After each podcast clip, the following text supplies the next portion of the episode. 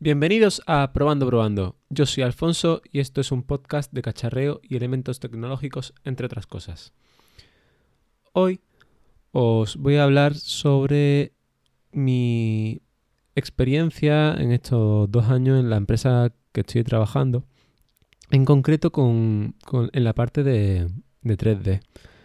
Creo haber comentado ya que me he dedicado a muchas cosas dentro de la empresa. Edito vídeos, hago cosillas de marketing suelta, también hago 3D y cosas así, algunas cosillas random, ¿no?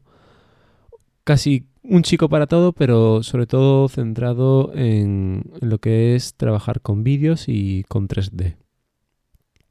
Hablando sobre el 3D, bueno, pues he vuelto esta semana, realmente la semana pasada, a trabajar con ellos, a hacer varios modelos 3D de, un, para revistas que vamos a sacar nosotros, etc. Y, hacía mucho que no, que no hacía ese tipo de 3D. Son casas donde se ven nuestros productos, etc. Y, y hacía mucho que no, que no lo hacía. Y la verdad es que me he dado cuenta pues que me ha servido mucho la experiencia que obtuve pues hace un año y medio.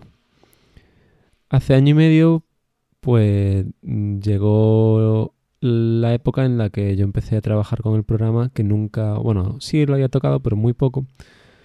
Y empecé de cero, más o menos seguí una filosofía, la filosofía más bien que lleva el programa, que es generar los productos en ciertas carpetas a las que está accesible, el, la carpeta, el, fichero principal en una carpeta y luego dentro de esa carpeta pues subcarpetas por cada pieza que, o y elementos que tienes completos, ¿no? Y esa es la filosofía que seguí, más o menos. estaba iniciándome en ese mm, proyecto, en ese, en ese programa más bien, y era la primera vez que lo usaba, la verdad. Poco a poco fui aprendiendo y haciendo más y más 3Ds.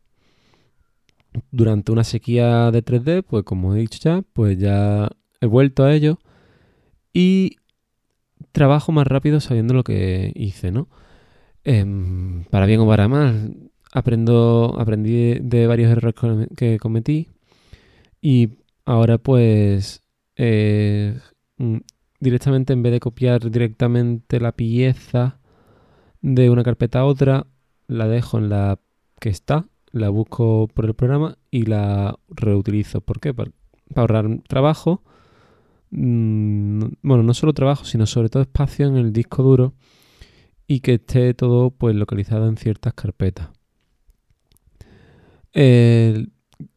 también he aumentado la velocidad con la que lo utilizo, sabiendo ya mejor usar la herramienta, las distintas eh, utensilios que tiene el, programa. Luego también cuando renderizo en los 3D se generan mejor las texturas que quiero. No sé, un poco de todo. Y, y esto se puede pues aplicar realmente a todo. Al principio pues estás un poco frustrado, ¿no? En, este tema de, de coger y, aprender que no te sale bien, no sabes si te está saliendo bien o no, no lo ves tan bien como te gustaría, eh, te gustaría que estuviese. No sé, eh, son pequeños detalles que, bueno, poco a poco, con la experiencia, vamos mejorando. No, no nacemos sabiendo poco a poco vamos aprendiendo y vamos mejorando. Nadie sabe sumar desde que es un bebé. Poco a poco, pues sumamos pequeñas cantidades, luego más, luego aprendemos las reglas de la multiplicación, que son sumas gigantes de varios elementos, etcétera, etcétera, ¿no? Pues lo mismo con, con los programas.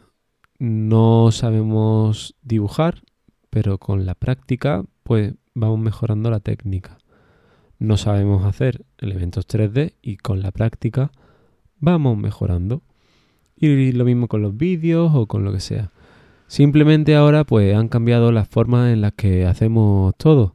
Antes se hacía todo manual y ahora la mayor parte de las cosas se hace por ordenador.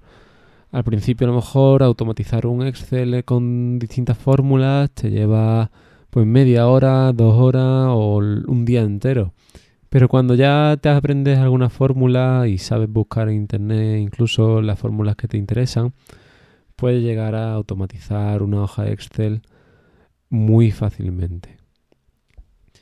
La experiencia al final lo es todo y, hay que tranquilizarse, esperar el momento adecuado incluso algunas veces para aprender lo que queramos y hacer lo que lo que aquello que queremos hacer, ¿no?